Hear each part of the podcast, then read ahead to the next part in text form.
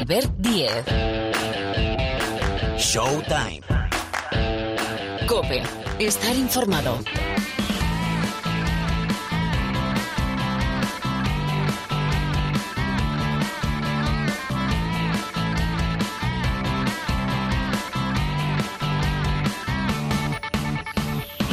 ¿Qué tal? ¿Cómo estáis? Bienvenidos una semana más al Rincón del Baloncesto de la cadena Cope. Sí, sí, ya suena aquí, empieza primeros segundos de un nuevo capítulo de Showtime. Bueno, vamos a ir enseguida con un primer bloque de información con el regreso de la Liga Endesa. Nos actualiza Pilar Casado la ACB y después la afectación del coronavirus también al mundo del baloncesto. Por cierto, informa el Ministerio de Sanidad, hablando de la Eurocup femenina, que el Unishirona Venecia, partido de cuartos de final, igual que el Valencia Armani, en este caso de la Euroliga masculina, se van a disputar a puerta cerrada. Pero eh, tenemos un partido en la semana en curso, salimos siempre los martes, que es el Armani Milán Madrid, del cual enseguida nos va a dar más detalles Pilar Casado. Estamos en semana de Copa de la Reina. Tenemos invitada del equipo vigente campeones, Andrea Vilaró y José Luis Gil, que se va a pasar por aquí a darnos pinceladas de los ocho que participan en Salamanca para levantar este título importantísimo. Y NBA, que llegan Paniagua y Parra, dice Paniagua que dice Paniagua que tiene que explicar algo pero muy importante. Bueno, después más detalle. Ah, y los chicos de Basketball Insights con J. Cuspinera y Millán Cámara para recordar a un pionero de nuestro baloncesto. Nos ponemos de pie, el maestro Antonio Díaz Miguel. Arrancamos con este menú. Marc Paires en la sala de máquinas. El saludo de Albert Díez al micrófono.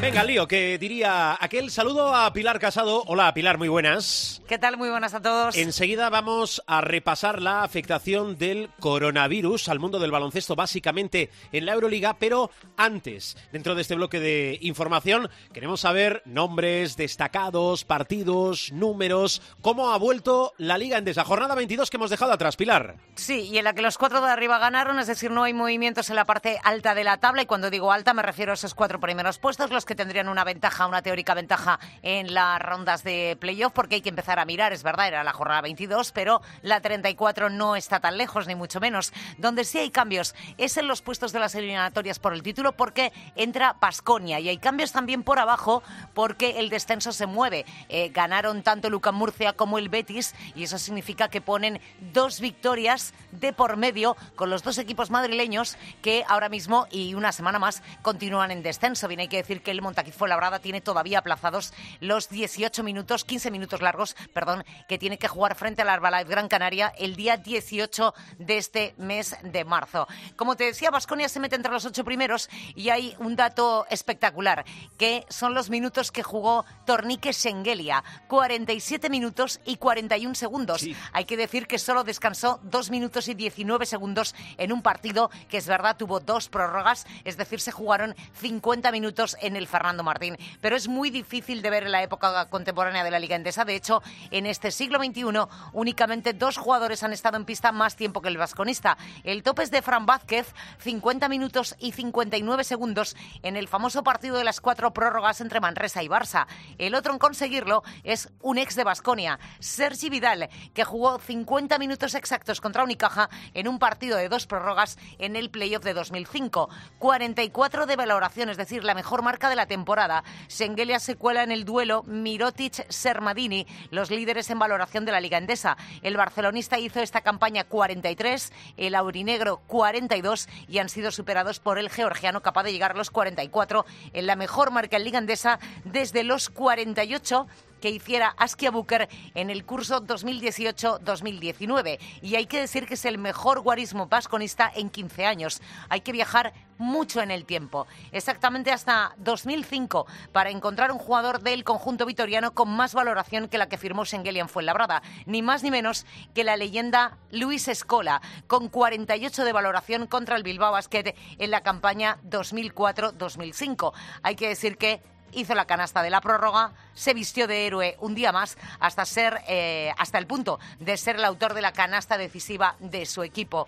Eh, en cuanto a triples en esta jornada, a pesar de la derrota del Juventud de Badalona en pista de Iberostar Tenerife, hay un jugador verde y negro que acabó siendo el máximo anotador del encuentro y que a la postre fue de la jornada y ese es Clemen Prepelic, quien además estuvo especialmente inspirado en la línea de 6.75.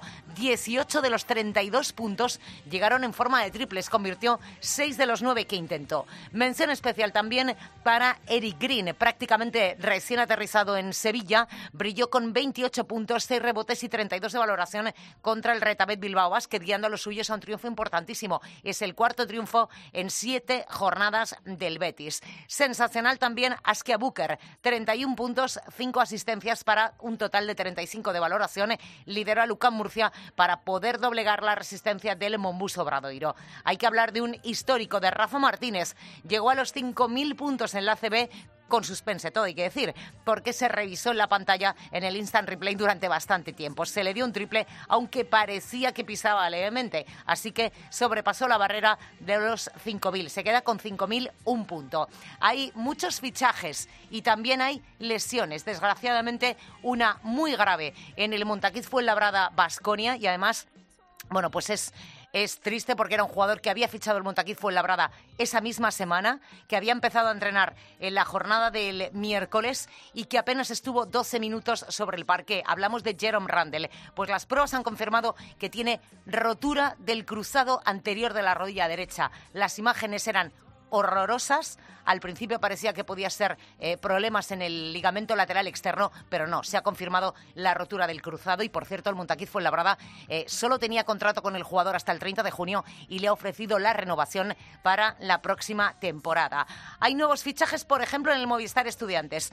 Corta a Tony Douglas e incorpora a Byron Mullens, un estadounidense, tiene pasaporte británico y eh, llega procedente de la Liga Coreana, de Corea del Sur, pero la trayectoria de este hombre es muy interesante, ha jugado casi 200 partidos en la NBA y la historia personal es espectacular porque para pagarse la carrera, por ejemplo, eh, trabajó dando clases en un correccional en Estados Unidos y trabajó de fontanero. Veremos a ver cómo cómo van las tuberías de uno de los colistas. El Iberostar Tenerife también anunció nuevo fichaje después de la victoria ante el Juventud. Hablamos del escorta norteamericano Nick Faisloff, un jugador que tuvo una pequeñita experiencia en la Liga CB con el del Teco Guipúzcoa. Hablando de eh, otras cosas, en cuanto a topes personales, eh, hemos dejado a Sengelia eh, cogido con un hilo, porque hay que decir que en su carrera el partido del sábado estableció nuevos topes en puntos, rebotes y en valoración. Tenía el en anotación de 29, ha elevado el listón hasta los 32. En cuanto a rebotes, nunca había superado las 10 capturas y lo hizo en tres más para dejarlo en 13 y superó los 41 de valoración que era el anterior máximo registro. En esta jornada hay que hablar también de Alexa Abramovich, de Marceliño Huertas, de Clemen Prepelic una vez más, que como digo se convierten en los más de la jornada 22. Alexa Abramovich, que recordemos es un jugador que Unicaja cedió al Movistar Estudiantes y no tenía sitio Unicaja en su plantilla para este jugador, bueno, pues hay que decir que a pesar de la derrota del equipo colegial frente al Casa de Monzaragoza, el serbo brilló, anotó 35 puntos después de hacer 9 de 16 en tiros de 2, 4 de 9 en triples y 5 de 8 desde la línea de personal. Y Marcelino Huertas siempre se asoma en el rincón de las asistencias. Repartió 16 pases de canasta, lo que traducidos en el partido fueron 38 puntos más para el Iberostar eh, Tenerife. Y por cierto, un último apunte eh, porque siempre hablamos en toro de si la lían, si cometen errores, etcétera, etcétera. Hoy hay que darle una buena noticia al arbitraje de la CB. Hay que decir que ya están designados los colegiados para los Juegos Olímpicos de Tokio 2020 si el coronavirus lo permite, serán Antonio Conde y Luis Miguel Castillo los que eh, representen a España en el torneo de baloncesto de los Juegos Olímpicos noticia. Bueno, eh, jornada 23 de la Liga Endesa, es decir, de la ACB con ese formato habitual. Cuatro partidos que se van al sábado, sábado día 7 y cinco encuentros que se van a disputar el domingo, domingo día tengo yo 8. Dos del domi tengo dos de los cinco el pues domingo. Mira, eh, mm, uno de ellos, por no decir dos, tienen una pinta espectacular. Ese Real Madrid, Casa de Monzaragoza. Bueno, es que el domingo se centra todo. Herbalife Gran Canaria Valencia, ese Movistar Estudiantes Barcelona o el partido que cierra la jornada a las 8, el Quirolbet Basconia Iberostar Tenerife. Que no está mal, ¿eh? Que lo del sábado no está mal, pero que lo del domingo tiene una pinta eh, espectacular. Por cierto, ha hablado y ha puesto sobre la mesa Pilar el concepto coronavirus. Tenemos doble jornada de Euroliga.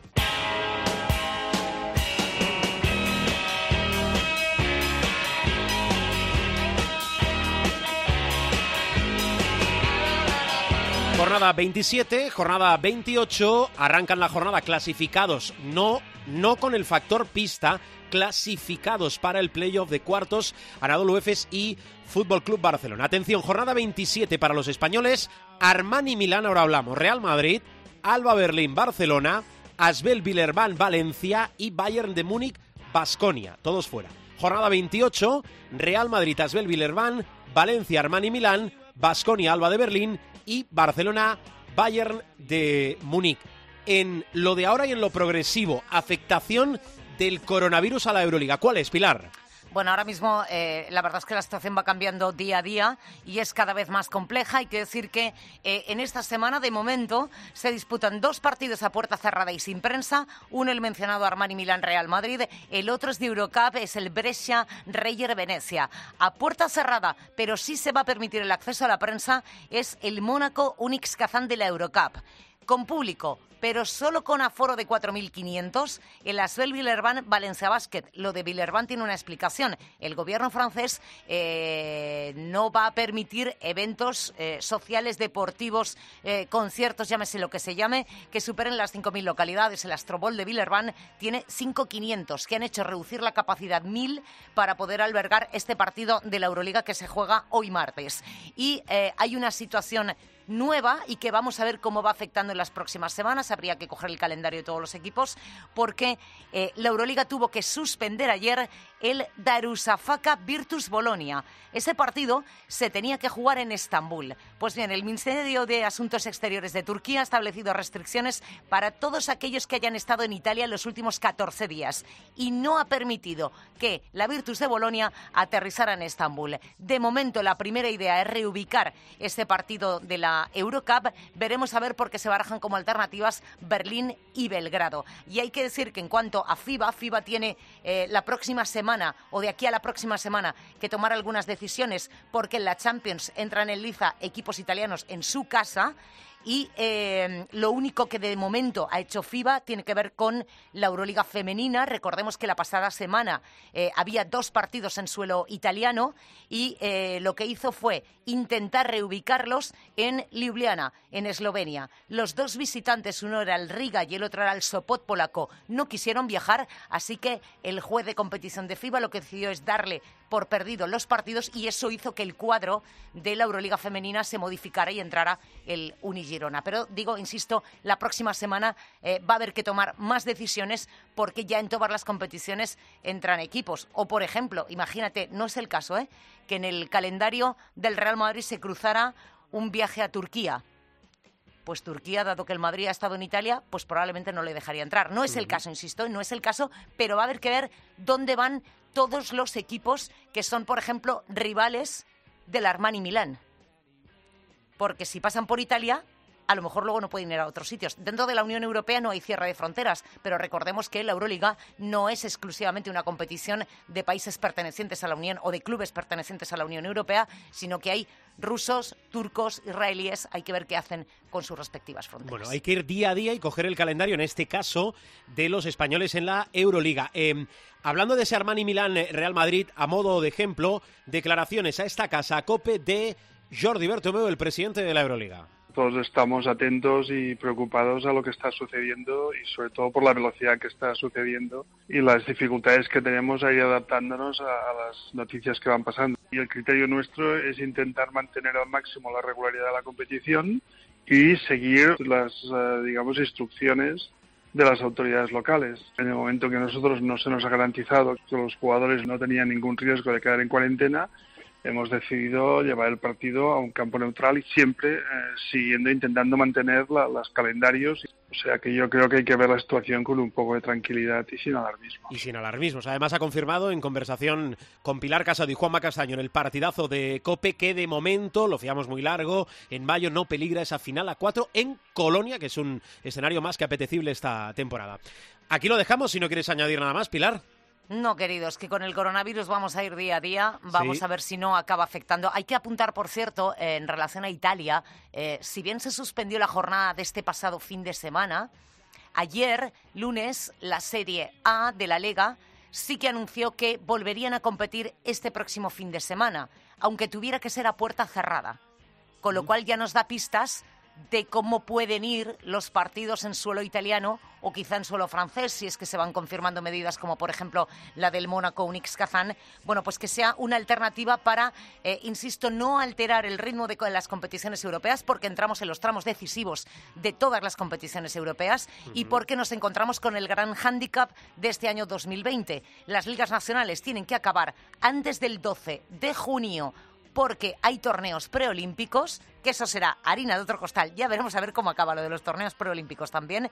Eh, si es que se ven afectados o no, son del 23 al 28 de junio en, distintos, en distintas sedes, pero eh, no hay manera de estirar más el calendario para poder ir aplazando partidos o moviéndolos de fechas. El calendario en baloncesto es el que es, en año olímpico todavía peor, porque no hay margen posible de maniobra, así que veremos a ver cómo vamos mm. evolucionando. Bueno. Vamos con más cosas. Pilar, gracias, ¿eh? un beso. A sus órdenes, mi Ahora, aquí en Showtime, la NBA.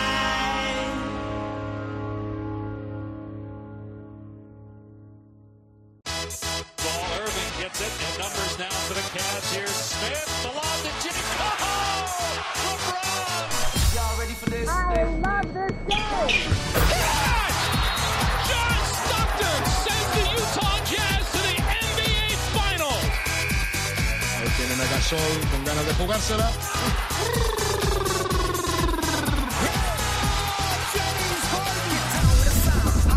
Bueno, tiempo dedicado a la NBA, como os digo siempre, parte, porque todo es imposible, de la actualidad que nos llega desde Estados Unidos con nuestra dupla. Profesor Miguel Ángel Paniagua, hola. Hola. Rubén Parra, hola, ¿cómo estás? Muy buenas. Profe, ya sé que está bien, con lo cual no, se lo pregunto. Eh, primero, afectación del coronavirus, y lo formulo en, eso, en formato pregunta, Parra. ¿Afecta el coronavirus a la NBA? Bueno, afecta como afecta a todo el mundo. Eh, lo que ha hecho ya la liga de momento es mandar un comunicado a, los clubs para tener unas medidas eh, mínimas de seguridad, que básicamente eh, lo que dicen en el comunicado es que se pueden ver alteradas por el transcurso de los acontecimientos, lo, que, lo que venga pasando. Básicamente van las recomendaciones más básicas son que, que se choquen los puños en vez de dar las manos. Yo me parece muy extraño. El, baloncesto es un deporte de mucho contacto y de, eh, de contacto compartido, quiere decirse. O sea, la, bola la tocan eh, todos los jugadores y todos los árbitros y todo el mundo, por así decirlo.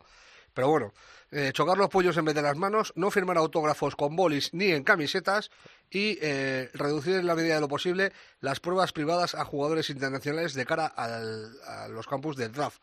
de momento, la primera reacción o, la más eh, llamativa de, eh, por el momento ha sido la del escolta de, los Portland Trailblazers, CJ McCollum, que ha dicho que él hasta nueva orden no firma autógrafos, que ha llegado el coronavirus a Oregón, que hay un caso y, que para eh, mantener las medidas, o por así decirlo, de cautela eh, por el momento no va a firmar autógrafos y la verdad que yo me he metido en la cuenta de McCollum para ver si había alguna reacción de jugadores y tal, no he visto a nadie que le haya contestado. Lo que sí he visto es que McCollum en su cuenta tiene como 20 o 30 retweets que tienen que ver con el coronavirus, con informaciones de coronavirus de distintas cadenas de televisión, de centros médicos, así que, que él se lo está tomando muy, muy en serio. Bueno, al final cada uno lo vive como lo vive. Sé que hay unas recomendaciones generales que todos, incluso en nuestras empresas, recibimos, pero sí que habría que hacer esa llamada al no alarmismo con las la cordura, exacto, y con la realidad de lo que nos han explicado y cómo está evolucionando el tema. Bueno, voy a ir a lo deportivo. Después os pregunto por lesiones, la vuelta de Carrie antes. Eh, Pani, ¿a quién le damos la octava del, del oeste, la octava plaza del oeste? ¿Quién crees que se la va a llevar? A ver. Uf, Ah, pregunta de examen ya. Sí, sí, esta es de, de examen, pero bueno, yo creo que las, ah, las proyecciones ah, que se hacen hoy en día con, con Metrics, como sabes, Sí. am, que suelen ser bastante fiables, apuntan a los Pelicans. A los Pelicans. De los Trailblazers, sí. Eh, los ocho más o menos ya, vamos, siete estarían más o menos ya definidos, Sí. que serían, si no me equivoco, hablo de memoria, ¿eh? Clippers, Lakers, Rockets, ¿vale? Digamos tres, Sí. Nuggets, Mavericks, Thunder, seis, me parece. Sí. Ah, Oklahoma. Oklahoma, Ujú. ¿no? Sí, correcto. Ah, ahí vamos seis. Eh, siete con Oklahoma y nos faltaría la que ponemos en debate. Oklahoma. Sí, ¿no? Y nos faltaría Utah entonces. Exacto. Ah, eh, que Utah tiene muchas posibilidades de entrar. Si te he dado ocho, eh, las posibilidades de Pelican se reducen. O sea, Pelican quedaría noveno, ¿vale? Ujú. Parra. Eh, Yo creo, eh, o sea, lo- el, el octavo puesto ahora es de Memphis. Tiene, eh, no tiene una gran ventaja, pero son eh, contra Portland, eh, eh, los Pelicans, eh, le sacan tres partidos y medio a Portland, a los Pelicans y a Sacramento.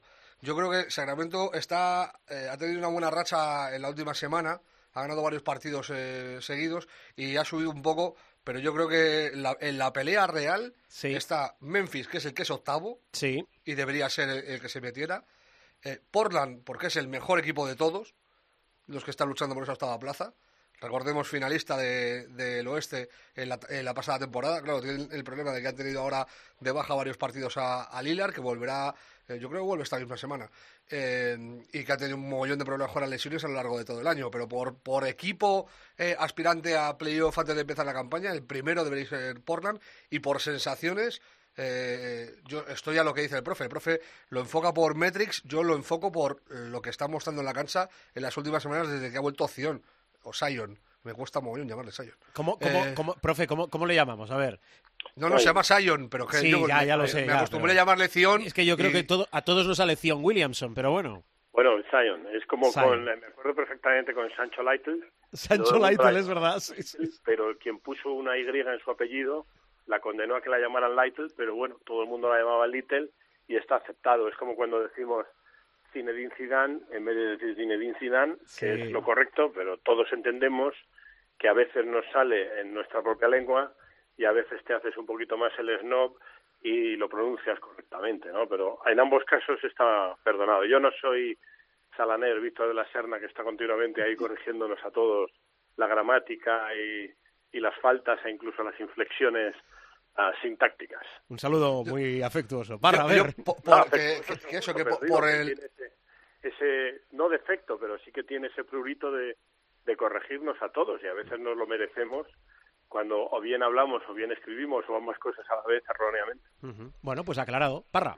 que por, sen- eh, que por sensaciones y, y- y puestos a decirlo, ¿por qué no? Eh, por lo que apetece, apetecería mucho que fueran los Pelicans, porque sería LeBron contra Zion o Zion, eh, la vuelta de Ball y de Ingram a, a Los Ángeles y Hart, eh, la vuelta de Anthony Davis a, a Nola, otra vez a, a Nueva Orleans, o sea, tiene muchísimos ingredientes para ser eh, una serie fantástica. Y aparte es que eh, en los partidos eh, que se han disputado entre ellos, sobre todo en estos dos últimos en los que ha estado el número uno de- del draft, la intensidad y la emoción y el, el nivel de los encuentros ha sido maravilloso. Ujú. Bueno, profe, se retrasa la vuelta de Stephen Curry a las pistas por aquello de la precaución. Creo que tenía que haber vuelto, hablábamos, se preveía, incluso se había dicho que podía volver el pasado domingo. ¿Hay fecha? ¿Sabemos cuándo va a ser realmente la vuelta a, la- a las canchas de Stephen Curry? Bueno, de momento está entrenando, si no me equivoco, con el equipo de la G League, ¿no? De la Liga Sí. de Desarrollo, que son los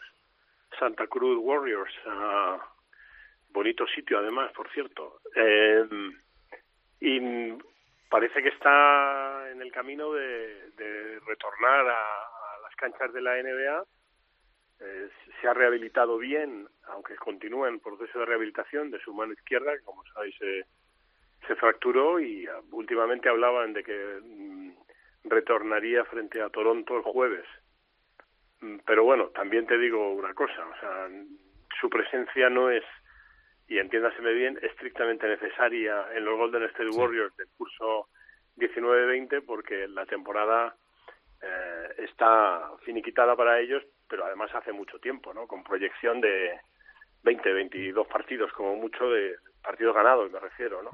Es increíble el cambio, el cambio de una temporada a otra, ¿eh? Para sentir cancha y porque no se descarta, a pesar de que no es de los ah, más vivos y fervientes ah, ah, jugadores que ha manifestado su deseo de estar en Tokio 2020, pero sí que le viene bien también para eh, eventualmente o hipotéticamente prepararse para para ese equipazo que está montando Estados Unidos de cara a los Juegos Olímpicos de, de Tokio 2020. Luego será que no se celebre, no se posponga, ¿no? Bueno, de, momento el, Comité Olímpico Internacional, que la semana pasada se dio un plazo de tres meses para evaluar la situación, ahora ha confirmado que esto arranca, digo esto, los Juegos Olímpicos de Tokio el 24 de julio, pero esa, esa llamada que hacíamos antes a la, a la prudencia, también a la cautela para ver cómo va navegando este barco, si quieren, denomínenle coronavirus eh, que tenemos encima. de lo de Carri, dos cosas.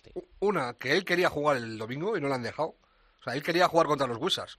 Y, como ha dicho el profe, por precaución los médicos no le han dejado y le han dicho que se esté por lo menos una semanilla eh, con, Santa Cruz, con, el equipo de la G-League. Eh, yo entiendo que lo más normal es que empezó a entrenar el lunes con, ellos y que se esté hasta el viernes con, Santa Cruz.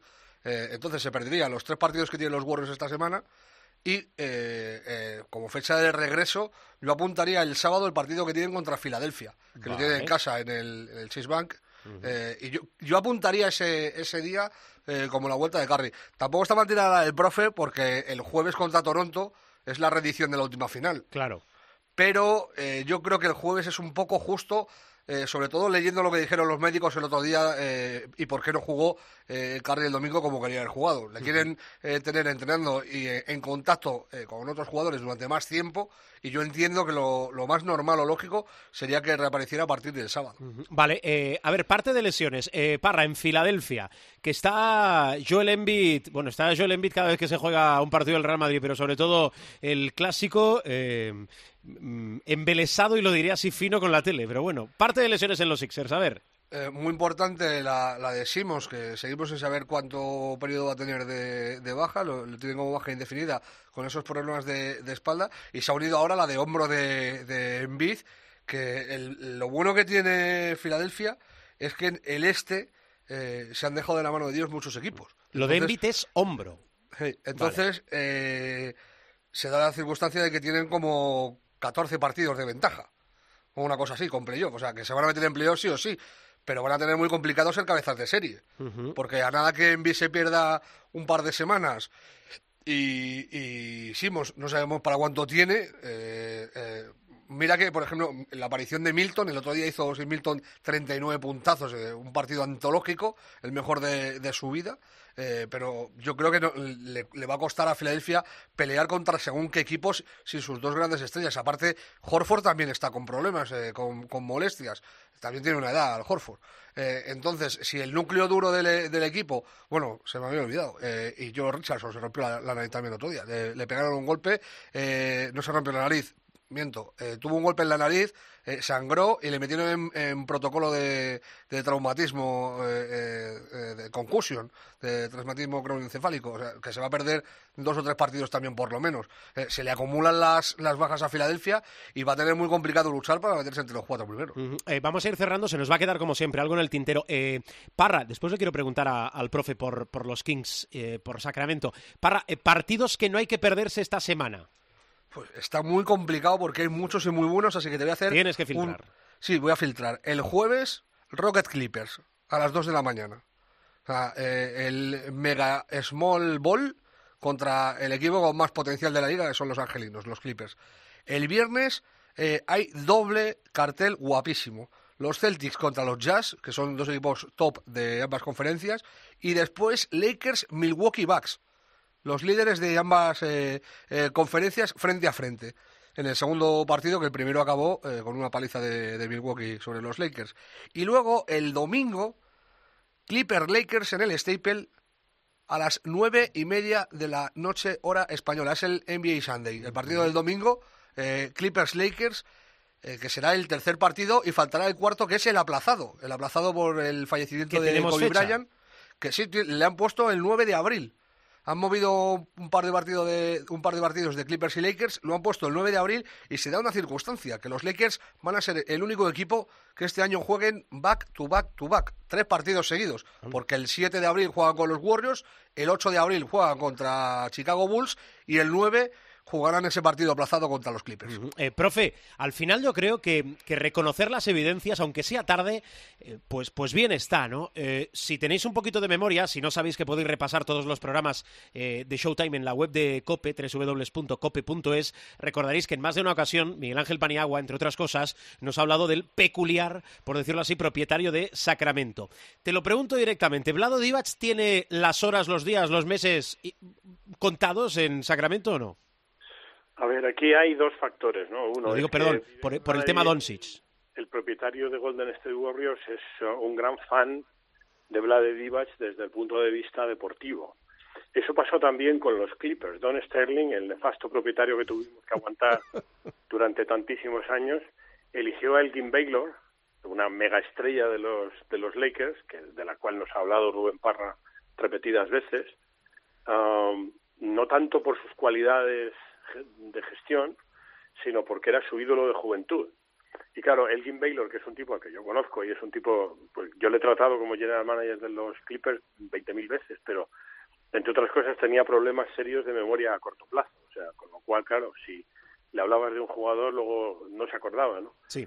Mm, muchas veces pasa eso, ¿no? Que hay propietarios o gente que tiene poder de decisión en los clubes que, ficha a alguien porque realmente es su ídolo. Bueno, este es el caso, ¿no? Pero también es verdad que eh, Vivek ya ha dicho varias veces que eh, el rumbo que tiene la franquicia desde el punto de vista deportivo no es bueno. Él, est- él está, ha invertido en la compra y está invirtiendo mucho dinero en el, en el club, muchísimo. Se pasan del tope salarial, eh, paga impuesto de lujo. Eh, básicamente le ha dado todos los caprichos a Divac, pero lo que no perdona es que en un momento determinado Vlade Divac le dijera no, no, vamos a pasar de Luka Doncic y elegimos a otro, en lo que es, yo en su momento lo califiqué eh, exageradamente, pero de un delito de, de lesa humanidad, ¿no? Porque es que era evidente. Si a eso le añades además de que hay un rumor bastante sólido de que Divac hizo eso porque tenía alguna cuita con, con el papá de, de Luka Doncic, a eso ya le añades un factor personal que bajo ninguna circunstancia tú puedes permitir en un entorno empresarial, es decir, uno no puede tomar decisiones que afecten a la empresa en base a que te caiga mejor o peor un señor o una señora. Y en ese sentido, eh, yo te diría que si Radanive se sobrepone al factor fan, al factor fanático de Vlade Divac, que parece que cada vez se sobrepone más, Vlade Divac lo va a tener muy difícil. Pero también es verdad que Radanive es un tipo excepcional como persona, es el típico millonario buenazo, eh, muy astuto para los negocios y particularmente para todo lo que es informática, pero muy leal con sus trabajadores y dependerá del grado de hartazgo que tenga. Me consta que es muy alto, ¿eh? sobre 10 debe andar por 9, pero si eso ya es suficiente para echar o no a Divac, ya veremos. Yo diría que sí. Es más, voy a rectificar lo que acabo de decir. Yo, eh, si yo fuera el propietario de los Sacramento Kings, ya habría cesado a hablar de Divac hace tiempo. No solamente por el tema de Doncic, sino por el rumbo de la, de la franquicia. ¿no? Sí. Pero bueno, también es verdad que, oye, el factor humano influye, la- los sentimientos, esa capacidad que tienen muchas veces los millonarios de decir, bueno, pues te quito de aquí, pero te pongo allá. Entonces, veremos, pero yo ahora mismo apostaría porque está más fuera que dentro. Vale. Y para acabar, pildoritas de Parra. Brevito, por favor, Parra. No, yo solo quería apuntar una cosa de esto de Divac. A mí es que me parece que lleva regalado en la NBA unos cuantos años. O sea, que, que sea, te lo digo en serio, o sea, que ese hombre sea presidente de operaciones de una franquicia de la NBA, me parece eh, posiblemente una de las peores decisiones que haya tenido Radaviv en, en su vida, que es un tío que, por otra parte, en el ámbito empresarial ha sido siempre la leche. No Yo por, no lo car- entiendo. no por cargar contra Vlado Divac, pero yo recuerdo que cuando estuvo Ramón Calderón en la presidencia del Real Madrid, no sé si era asesor o algún cargo más, yo ahora no recuerdo bien de la sección de baloncesto, pero vaya, mm, se le vio poco. Que, es un hombre listo. O sea, si, yo cuando, desde que hizo el documental este con Petrovic, eh, o sobre Petrovic, mejor, mejor dicho, para mí me parece un tío que es oportunista y que sabe estar en el momento apropiado para trincar de aquí y trincar de allí. Eh, se lo han permitido también. Eh, a mí me parece eh, la, cuando se sucedió el draft, hay que reconocer que Marvin Bagley eh, era un prospecto muy bueno. Claro, eh, con, un año y medio de competición en la NBA, se ha tirado casi un año de ese año y medio lesionado. En ese año y medio, Doncic y, el otro, Trey Young, porque a mí, por ejemplo, Travis Slenk, el, el, presidente general manager de Atlanta, nos sale mal parado por cambiar a, a Doncic por, por Trey Young. O sea, es respetable hacer eso, yo lo entiendo respetable, aunque eh, puedas pensar que Doncic va a ser más jugador o que te parezca ahora más jugador. Eh, a mí cambiar a Doncic por Trey Young no es una cosa, una locura. Yo prefiero a Doncic, pero no es una locura. Pero visto lo visto, eh, después de haber estado aquí en Madrid viendo jugar a Luca y, todos los contactos que tenían, no haberle elegido y haber dejado pasar esa oportunidad, les deja un poco en mal lugar. Bueno, pues dicho queda. Eh, profe, nos escuchamos la semana que viene. Cuídate mucho, ¿eh? Perfecto, apúntate el nombre de John Calipari al lado de los New York Knicks. Oh. Por si las moscas, el entrenador de Kentucky, ¿vale? Informa Miguel Ángel Paniagua. Un beso grande. Adiós, otro. Y un abrazo, profesor. Lo mejor siempre para el final. Eh, adiós, Parra. Un abrazo. Ah, tenemos que hablar un día de estos del legado de Lebron, ¿eh? Espera, que me lo apunto para la semana que viene. Ya está. Adiós. Abrazo, chao.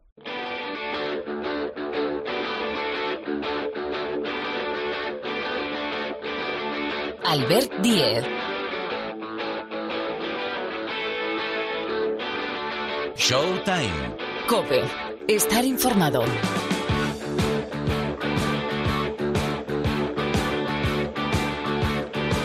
Y lo hacemos para hablar de la Copa de la Reina. Estamos en semana importante. Esta semana vamos a volver a inscribir, a escribir en el libro de campeones de la temporada a otro equipo, Copa de la Reina. Andrea Vilaró, jugadora del Perfumerías Avenida, ¿qué tal? ¿Cómo estás? Hola, buenas, muy bien, con, ganas. Con ganas, ¿no? Bueno, eso ya es un buen inicio. Sí, sí, Hay que llegar con energía a uno de los primeros títulos de la temporada, el segundo título de la temporada. Eh, radiografía panorámica general de esta Copa de la Reina, ¿cómo lo ves? Desde el liderato de, de la Liga Femenina Andes, a ver. Bueno, pues yo creo que va a ser una Copa de la Reina muy igualada. Eh, creo que a lo mejor es de las más igualadas de los últimos años, teniendo en cuenta que, que tanto nosotras como Girona no hemos eh, perdido más de un partido en la liga regular y teniendo en cuenta que es el, el torneo de, los nervios, donde, donde los, los equipos a lo mejor que tienen menos opciones saben que eso es, es solo un partido. Entonces, eh, yo creo que va a ser una, una Copa de la Reina muy igualada. Mm, al final, ¿todo se reduce a un clásico Perfumerías Unigirona o no? No, no se puede reducir a eso, teniendo en cuenta que, que tienes unos cuartos, unos semis y una final. Eh, nuestro primera no, o nuestro primer objetivo evidentemente es ganar es ganar los cuartos y a partir de ahí mirar las semis no evidentemente en el otro lado del cuadro pueden pasar muchas cosas pero tenemos que preocuparnos eh, por nosotras mismas y, intentar estar el, el domingo. Mm, diversos elementos que ponemos encima de la mesa o más elementos. Salamanca como sede de esta Copa de la Reina 2020 y ese liderato al que hacíamos alusión del Perfumerías Avenida pero yo no sé si si el Spar City os tiene tomada un poco la medida bueno, no lo sé. Eh, lo que es lo que es una realidad es que sí que es verdad que los últimos cuatro cuatro clásicos se los han llevado ellas, eh, pero bueno, sabemos que que aquí en casa va a ser más complicado. Eh, nosotras tenemos muchas ganas de, de jugar esta competición, de intentar levantarla, ¿no? Eh, sabiendo lo que ha costado traerla hasta aquí. Mm, ¿Hay ambiente por la ciudad? Ah, bueno, la, ciudad de por sí ya tiene, es ciudad de, baloncesto, es una de las capitales del baloncesto en nuestro país, pero ¿hay ambiente de la Copa de, la Reina? Sí, bueno, eh, lo notas, ¿no? Se respira, sobre todo esta semana desde que desde que empezó, eh, notas, ¿no? Que la gente, pues, pues eh, está está con ganas. También los medios de comunicación no hacéis toda la, programación especial y la verdad es que las jugadoras ya tenemos muchas ganas de saltar al parque. Mm, bueno, ¿cómo se afronta una competición corta con toda la carga de partidos que lleváis, con además la carga de partidos de también ese preolímpico, aunque ha sido un preolímpico corto y, ha clasificado a España para los Juegos, pero ah, en esta, ya superando la mitad de la temporada, ¿cómo llega este torneo? Bueno, pues eh, llega evidentemente, pues como tú dices, ¿no? Con mucha carga de partidos, pero yo creo que que las jugadoras eh, vamos a olvidarnos un poquito de, ese esfuerzo que llevamos acumulado y vamos a intentarlo dar todo, ¿no? Sabemos que son eh, tres partidos como mucho, tres partidos que, que tenemos que dejarnos el, el cuerpo y el alma y es lo que vamos a intentar hacer, intentar olvidarnos un poco ¿no? De, de, todo lo que llevamos hasta ahora y centrarnos solo en, en, estos tres partidos. Si no me equivoco, sois las vigentes campeonas, campeonas de las tres últimas ediciones, además ganando el título ante el Unigirona, que se ha convertido este partido Unigirona Perfumerías, Perfumerías Unigirona en el clásico del eh, baloncesto nacional. ¿Hay obligación de título o siempre hay obligación de títulos en Salamanca? Bueno, a ver, eh, no diremos que, que por, trayectoria, ¿no? Pues evidentemente Salamanca lleva ganando muchos títulos los últimos años y, y la gente la gente se acostumbra, ¿no? A, ganar y a, y a que su equipo levante títulos, pero no podemos olvidarnos de lo complicado que es. Entonces, eh, obligación eh, no lo vamos a poner en la lista porque entonces creo que nos estamos poniendo una autopresión eh, más, o sea, añadida, ¿no? Entonces vamos, vamos a dejarlo en, mucha ilusión, eh, teniendo en cuenta pues eso, que los últimos, eh, tanto el título de liga del año pasado como la Supercopa se lo llevó Girona, ¿no? Vamos a intentar focalizarnos al 100% para, para llevarnos, eh, para que el título se quede en Salamanca. Mm. Voy acabando. ¿Es la segunda participación en la Copa de la Reina para ti o sumamos alguna más? No, esta es mi, mi cuarta. Uy, me he quedado yo mi corto. Cuarta. Sí, eh, Zamora con mi primer año en la liga. Ah, ¿Es verdad? Burgos, eh, mi segundo año en la liga. Y el año pasado con el Cádiz fue la tercera y este año es la cuarta. Pero sí que... Sí, perdona, dime. No, dime, dime. No, iba a decir, sí que buscando el primer título nacional. Sí, sí, sí, sí. Eso, es lo que te iba a decir, que esperemos que, eh. que a la cuarta sea vencida. bueno, eh, tiene algún título con la selección, pero ese es eh, otro debate que yo iba a proponerte ahora, porque superar tu 2019 es complicado, ¿no? Por, el, por la muy buena temporada que hicisteis con Cadilaseu, la internacionalidad con España, con título añadido, el salto a perfumerías. ya igualar, solo igualar, me parece complicado en el 2020, ¿no? Bueno, yo creo que, cada año es, distinto, ¿no? Y, evidentemente, pues la temporada 2019 la, la dejo atrás, pues con, con, muchas ganas, ¿no? Porque al final fue una temporada que, pues como tú dices, con el Cádiz las cosas fueron muy bien, luego tuve la oportunidad de ir con la selección. Evidentemente este 2020 está siendo un poco distinto, son muchos cambios eh, que tengo que adaptarme, ¿no? Pero pero pero bueno eh, intentaremos eh, igualarlo y si no pues seguir trabajando para para en algún momento volver a volver a, igualarlo bueno como tú eres una jugadora y creo una persona muy echada para adelante em, sí, vamos a hacer un jueguecito. Yo te, te invito a que participes. Final de la Copa de la Reina, Andrea. Hombre, nosotras, ¿no? Eh, Nosotras contra Girona. vale, outsiders de la Copa, equipos que pueden ser la revelación o la sorpresa. Cádiz Laseo. Anda que tenía yo dudas. Muy Hombre, no. no, pero creo que creo que por ejemplo equipos también como Guernica o como Valencia han ido sumando efectivos estos últimos años y están jugando muy bien, así que, que van a ser equipos a tener muy en cuenta. Bueno, ¿alguna promesa que hayas hecho? Si se levanta el título, claro. ¿Alguna promesa? Se puede decir, ¿eh? Pues no, de momento no he hecho ninguna. Creo que hice alguna un poco atrás de traer unas croquetas ahí. No, no sé, no sé.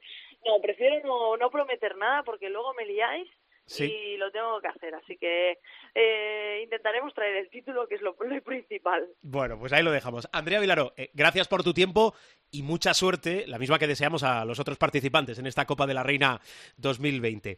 Andrea, cuídate, gracias, ¿eh? Muy amables, chao. Hasta luego. Vamos a repasar cómo llegan los participantes en esta Copa de la Reina.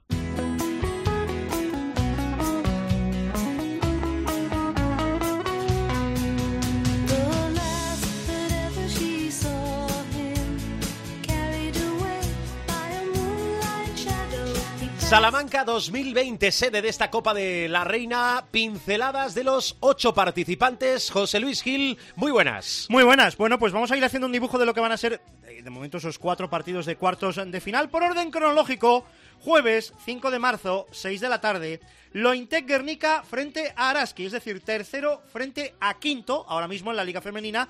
Es la primera vez que se van a enfrentar en Copa ambos equipos. El balance en los enfrentamientos de liga igualadísimo, 4 a 3 después de 7 partidos para Lointec Guernica Vizcaya. En un partido que nos presenta a María Surmendi e Izaskun García, pues eh, con camisetas eh, cruzadas, ahora mismo vistiendo la de Araski, antes vistieron la de Guernica Vizcaya. Eh, ya no nos escucha Andrea Vilaro, ¿no? Ne- creo que no. Vale. Jueves 5 de marzo, 8 y media de la tarde, Perfumerías Avenida, Durán Maquinaria Ensino de Lugo. ¿Te acuerdas del 9 de noviembre lo que pasó? Sí, tanto. Durán Maquinaria Ensino 68, Perfumerías Avenida 62. De hecho, las lucenses son uno de los dos equipos con Girona que han conseguido derrotar esta temporada a Perfumerías Avenida. Es verdad y es cierto que aquel Perfumerías Avenida era otro Perfumerías Avenida. Otro dato interesante. Año 2002. Copa de la Reina en Salamanca. Campeón, Ros Casares. Subcampeón, Durán Maquinaria Ensino de Lugo. Un perfumerías que, como bien recordaba Andrea, busca por fin ser profeta en su propia tierra, eh, como un amuno, aquel que diríamos, y ganar por primera vez la Copa de la Reina en casa propia, en Salamanca. Vamos a la jornada del viernes, 6 de la tarde, Spar City Leaf, Unigirona, Cadillaceu. También tiene gracia esto de los enfrentamientos, porque repiten el choque de la pasada campaña cuando Cadillaceu jugó por primera vez la fase final de la Copa de la Reina. En aquella ocasión fue semifinal, esta vez son cuartos. El balance, hombre, muy decantado para el conjunto de Girona, 17 a 7 en todos los enfrentamientos que han tenido a lo largo de la liga. Y el choque curioso es el que cerrará los cuartos de final, viernes 8 y media de la tarde, Valencia Basket Ciudad La Laguna. ¿Por qué? Pues porque Valencia Basket accedió a la máxima categoría femenina hace dos temporadas, mientras que La Laguna Tenerife accedió en esta última temporada a la máxima competición femenina. Solo un precedente, solo un enfrentamiento eh, del lado de las laguneras que consiguieron desarbolar al Valencia Basket 7-5-5-8. Así se presenta la Copa de la Reina. No te vayas muy lejos, Gil, que enseguida vuelo para actualizar el Supermanager. Ahora, aquí en Showtime, Basketball Insights. Charlas de baloncesto. Nos adentramos en los entresijos de este deporte. Descubrimos los trucos, técnicas y estrategias de las personas que hacen crecer a los equipos. Las historias de cualquiera que ayude a hacer más grande el mundo de la canasta.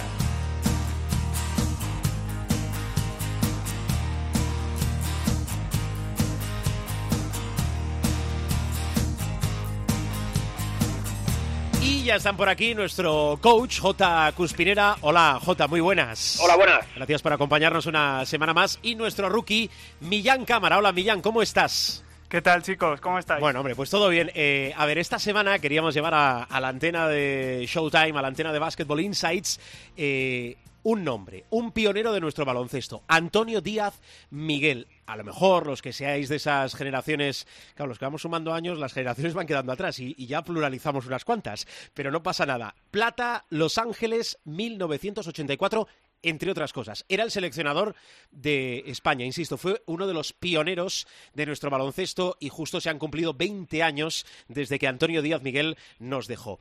Eh, primer recuerdo, eh, Jota, si yo te digo Antonio Díaz Miguel, ¿tú qué me explicas? Buah, yo tengo, yo te diría historia del baloncesto, ¿no? Por lo menos para, para los entrenadores españoles, eh, yo que crecí además con él. Yo solo conocí un seleccionador nacional, prácticamente. Es verdad que al, fe- al final ya de su vida hubo otros, pero es que, si no recuerdo mal, han sido 27 años de seleccionador nacional. No sé si me podéis corregir con el, con el dato. Eh, es que es una barbaridad de tiempo dirigiendo a una misma selección. Eh, para mí fue un pionero, para mí fue fue alguien histórico. Es, es uno de esos entrenadores con los que, por lo menos los de mi generación, hemos crecido, ¿no? Y además, en su caso, eh, es que encima fue de los primeros que viajaba a Estados Unidos y que en vez de quedarse el conocimiento para él, cuando no había internet, cuando no había toda esta como estos medios de comunicación que nos ponían la información a, vamos en nuestra mano, pues era el que traía la información de lo que veía allí y lo compartía con los entrenadores, ¿no? Y entonces para mí eso es maravilloso, porque cuando un entrenador no tiene miedo a compartir su conocimiento, sino que lo pone a disposición de sus compañeros o de los que veníamos detrás para hacer el baloncesto mejor, yo creo que no hay no hay mejor definición de un entrenador, ¿no? Alguien que, bueno, pues eh, solidario con, con, sus compañeros de profesión, desde luego. Mm, eh, madrileño, efectivamente, tienes buena memoria, ¿eh? J, 27 años, era el seleccionador en mayúsculas. Es cierto también que antes costaba más que un banquillo cambiase, no digo tan solo de selecciones, sino de clubes, eran más reconocibles los equipos, después, al final, yo creo que a raíz de los 90 o incluso a raíz del año 2000 ya las plantillas eh, cambian mucho, incluso la de los, las de los equipos punteros de una temporada a, otra. Tú como entrenador, que esto me, pica mucho la curiosidad, ¿de Antonio Díaz Miguel has podido coger cosas concretas o, no? ¿Te queda todavía lejos? No sé, eh, pregunto. Mira, mi memoria es que es escasa. Eh, yo sí tengo su colección de mi baloncesto, eh, que bueno pues pues fue de los primeros digamos documentos de baloncesto que yo tuve en mis manos para poder aprender de alguien no eh, ¿Qué saqué de él? Pues no sabría decirte cosas concretas. Es seguro que algo de mi baloncesto está entre las muchas cosas que he leído, ¿no? Eh, pero ya te digo que fue un pionero en esto de compartir. De hecho, esa, esa edición de mi baloncesto, eh, pues, pues no sé si era pionera, ¿no? En el mundo del, del entrenador, porque bueno, yo en esa época era joven, ¿no? Y, y entonces, pues bueno, eh, no había algo parecido. Y entonces, eh, de ahí yo creo que hemos mamado muchos entrenadores. Ahora tenemos Internet, ahora le damos a un clic y nos salen 200 documentos o 200 vídeos. En aquella época no. En aquella época no había nada de todo esto, ¿no? Y entonces, por eso digo que, que para mí el, el hecho de haber podido leer cosas suyas, de haber podido asistir a, clinics y, bueno, por supuesto verlo entrenar, pues, pues algo me he quedado, no sabría decirte exactamente qué, pero es seguro que algo de, él tenemos un poquito todos los entrenadores de mi época. J, supongo que por ese eh, perfil multitasking que tenía Díaz Miguel, que no sé si nuestros oyentes lo sabrán o lo recordarán, pero él también entrenó a chicas, eh, hemos hablado de ese factor formativo, todos eh, le recordamos por su faceta, su condición de seleccionador. quizá es un entrenador en el que entiendo que, que muchos os habréis fijado por ese perfil tan polivalente, ¿no? Sí, si no recuerdo mal, cuando él deja la, selección, pues tiene esa, claro, después de 27 años, que es por lo que lo conocíamos todos, pues eh, acabó entrenando, si lo mismo, si mi memoria no me falla, al Pool Getafe, eh, con, bueno, que si no recuerdo tampoco mal, con jugadoras como Ulana, Semenova, que era una jugadora de 2-12, ¿no? Eh, bueno, pues son, yo, siempre digo, ¿no? Y además eso es algo que me gusta de, de Díaz Miguel. Nosotros somos entrenadores, ¿no? Eh, tenemos las, bueno, las circunstancias en un momento dado nos ponen en un sitio de mayor trascendencia o de menor de trascendencia pública, como podía ser la, en este caso de mucha trascendencia, como era la selección. Y, y, oye, cuando de repente desapareces, lo que no desaparece es tu esencia de entrenador, ¿no? Y tú lo que quieres es entrenar, vayas donde vayas, ¿vale? entonces, bueno, pues eh, Díaz Miguel eh, aceptó otros retos y y, es que eso lo llevamos en la sangre, ¿no? El, el, hecho de decir, nos gusta entrenar, pues si ya no puede ser al equipo de nuestros sueños, como para él era la, la selección, pues oye, pues en este caso es entrenando a un club en, en Liga Femenina, que en aquel momento ni siquiera se llamaba Liga Femenina, debía ser Primera División Femenina, y, y bueno, y haciéndolo pues mejor, peor, pero aportando todo aquello que tú sabías de, baloncesto a la cancha, ¿no? Y eso para mí, pues es un ejemplo para todos también. Mm. Le consideramos un impulsor, eh, es decir, el impulsor, el impulsor del baloncesto, decíamos un pionero, un precursor Creo que en eso coincidimos. Hay un punto de inflexión también en nuestro baloncesto con esa plata de Los Ángeles 84, que tal vez es lo que le rodea, lo que más se recuerda. Em, ya sé que esto es baloncesto ficción, lo que, lo que os voy a pedir ahora, pero eh, ¿qué hubiese hecho desde el intento de buscar esa cercanía Antonio Díaz Miguel en el baloncesto de ahora? Mira, eh, yo recuerdo conversaciones con, hablando de jugadores, no de, no de entrenadores, ¿no? Eh, diciendo si habría jugadores de, pues eso, de hace 30 años que podrían jugar ahora y, bueno, pues evidentemente el baloncesto ha evolucionado mucho físicamente y entonces surgen muchas dudas, ¿no? Y, y el interlocutor con quien estaba teniendo esta conversación me decía que, mira, Jota, lo que tengo claro es que el jugador inteligente juega en cualquier época. ¿vale? Y en ese sentido, ahora lo traslado al mundo del entrenador, evidentemente Díaz Miguel tenía mucho baloncesto dentro, era un tío listo, era un tío inteligente, y yo creo que, que con esas cualidades él hubiese también eh, tenido una gran actuación en el baloncesto actual. Porque al final los conocimientos, que es verdad que van evolucionando, él se hubiese adaptado, no tengo ninguna duda, es lo que hacemos los, los entrenadores, nos vamos adaptando con el tiempo a aquellas circunstancias nuevas que van surgiendo, pero luego, una vez que tienes ese, ese control o ese conocimiento técnico-táctico, sobre todo de lo que se trata de entrenar es de dirigir personas. Y lo de dirigir personas, esto es universal, esto es, digamos, atemporal, eh, es verdad que hay tendencias y demás, pero cuando alguien sabe manejar a un grupo, lo sabe hacer ahora, mañana y pasado, ¿no? Y entonces yo estoy convencido que Díaz Miguel hubiese podido hacerlo muy bien en el baloncesto actual también. Mm. Millán, te escucho. Teniendo en cuenta todos los éxitos que ha logrado la selección, esta generación dorada, yo también pienso que, un gran entrenador como lo fue Díaz Miguel, sobre todo por esa etapa también de, descubrimiento en Estados Unidos, ¿no? Al final él y Pedro Ferrandiz yo creo que fueron un poco los pioneros. Yo, como, como bien sabréis, los que nos escucháis, pues no lo pude vivir en directo aquella época, eh, pero he visto vídeos y he leído cosas sobre aquello y yo creo que habiéndose encontrado con el grupo que tanto nos ha hecho disfrutar, eh, seguro que lo habría podido hacer muy bien. Siendo un entrenador tan curioso, tan inquieto y, tan bien formado, ¿por qué no? Mm, estaban los 12 de Díaz Miguel centrándonos en la plata del 84. ¿Recuerdas aquel partido, J? mira, esos son, tú sabes, hay, hay eventos en tu vida eh, dicen que cuando algo te impacta mucho emocionalmente eh, se te queda en la memoria, ¿no? Yo, pues yo, creo que hay dos acontecimientos en mi vida, más allá de los personales, evidentemente, eh, que los tengo grabados en la memoria. Uno es el, atentado contra las Torres Gemelas y el otro es precisamente la final de Los Ángeles. Recuerdo que yo estaba en casa de mi abuela en una aldea en Galicia de madrugada, como todos, ahí a las 5 de la mañana.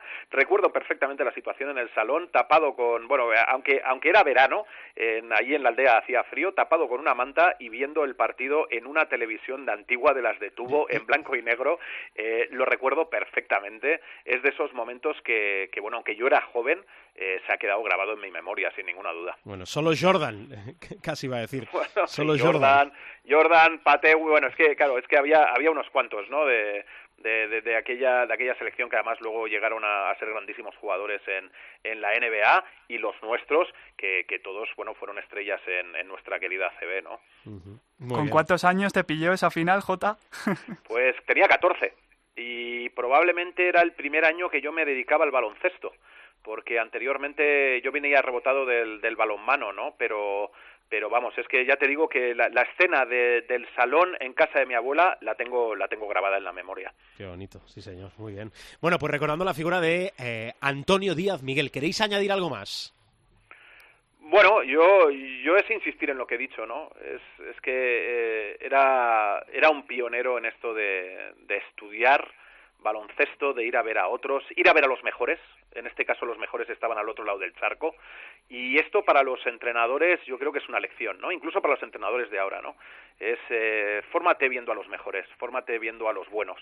Eh, ahora lo tiene, lo tenemos más fácil porque lo tenemos casi a golpe de clic, aunque muchas veces podemos ir a verlos entrenar a sus a sus equipos, eh, pídeles pídeles eh, la posibilidad de entrar y verles entrenar, porque esto es a mí lo que me enseñó Díaz Miguel, ¿no? Él no era a golpe de clic, no estaba a cinco minutos de, de alguien para poder verle entrenar, él tenía que coger un avión de aquella época, eh, cruzarse el Atlántico e ir a ver a los americanos para luego compartir baloncesto. Pues eso para mí queda queda reflejado en lo que en lo que era Antonio Díaz Miguel, ¿no? aparte de un grandísimo entrenador, un estudioso de este deporte y alguien a quien le encantaba compartir con sus compañeros de profesión. Ya veis que yo soy mucho y también es un tema muy periodístico, las comparaciones, eh, es un tema muy nuestro, eh, eh, el mejor, el peor, esa gradación que hacemos siempre. ¿Ves o has visto, J, en algún entrenador rasgos de, de Díaz Miguel? Bueno, en esto de compartir sí que lo sí que lo empiezo a ver, ¿no? Yo creo que cada vez los entrenadores tenemos miedo, eh, menos miedo a compartir nuestro conocimiento, ¿no? Eh, es, es, posible que haya entrenadores pues que piensen que tienen el secreto, algún secreto eh, filosofal que no deben conocer sus compañeros, pero yo creo que esto, esto es una herencia que hemos recibido de él, ¿no? Que compartir conocimiento nos hace mejores a todos. Y, y al final pues eso creo que tenemos, la mayoría de los entrenadores tenemos un poquito de, eso, ¿no? De, querer compartir, y bueno, en mi caso especialmente, ¿no? Este podcast es una forma de compartir, aunque no sea yo el protagonista, ¿no? Buscamos a otros protagonistas generalmente, y la idea es eso, es compartir conocimiento para que todos podamos ser mejores, ¿no? Y, eso yo creo que lo hemos heredado de él. Muy bien, eh, gente que se hace escuchar como Millán Cámara y J. Cuspinera. Millán, ¿algo más? Pues eh, yo creo que recoger un poco lo que ha dicho Jota. Yo creo que hay que recordar y guardar justo homenaje a las personas que han hecho más grande nuestro baloncesto, que además es uno de, de los lemas que tenemos aquí en Basketball Insights. Y Díaz Miguel, pues eh, no hay más que ver que en dónde está, en el Salón de la Fama, en el Hall of Fame de, de, Estados Unidos. Eso yo creo que dice mucho de lo que fue y del legado que dejó, con lo cual, pues eh, yo creo que siempre está bien que recordemos a, los pioneros, tanto en los banquillos como fuera de ellos, y, ahora que se cumplen 20 años de, su fallecimiento, pues eh, qué menos, ¿no?, que acordarnos de, un hombre que, que, marcó el baloncesto español durante tantos años. Bueno, pues el repaso a su trayectoria sirva como pequeño homenaje para, sobre todo a las nuevas generaciones, recordar a esa gente que ha hecho grande este deporte, como es el caso de Antonio Díaz Miguel. Eh, J. Millán, eh, os escucho la semana que viene, cuidaros mucho, ¿eh? Feliz semana. Igualmente, muchas gracias. Igualmente, Albert y Jota.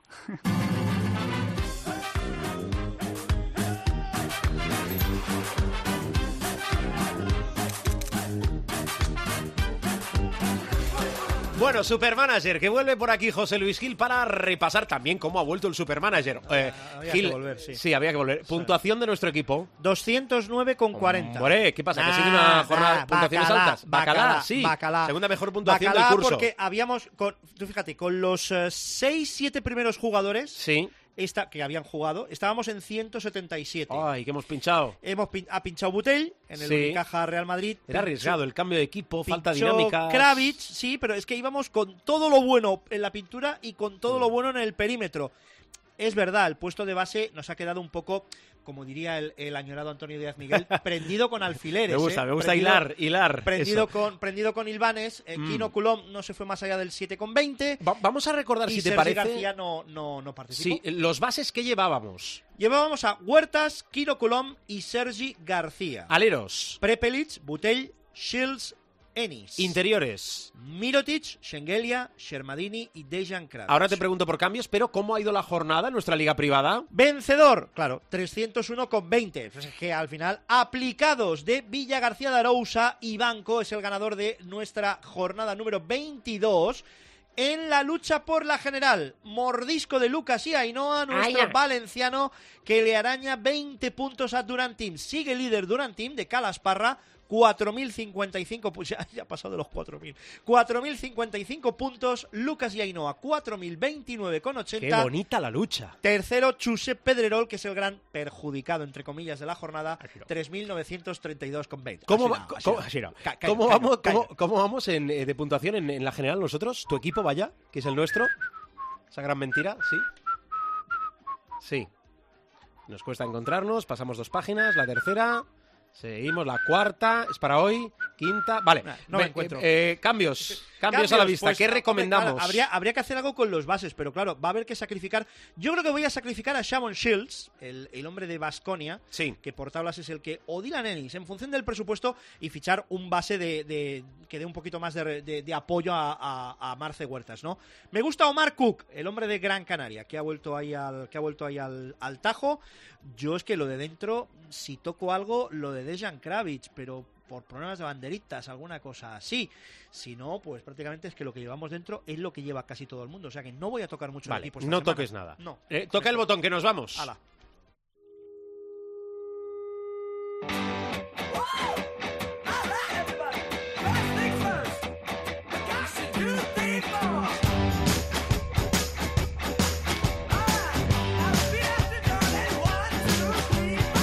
Pues eso, bajamos la persiana del capítulo de esta semana. Recordad, estamos siempre, no tan solo para escuchar el capítulo semanal, sino todos los programas de Showtime en www.cope.es. Recordad también que podéis criticar, recomendar, preguntar a través de las redes sociales del programa arroba Showtime, nuestro nombre de usuario en Twitter, facebook.com barra Showtime Cope, nuestro muro en Facebook y cada semana salimos en martes. Bueno, todo esto lo redondeamos en una hora de baloncesto. Gracias por escucharnos, gracias por aguantarnos, pero sobre todo, gracias por descargarnos.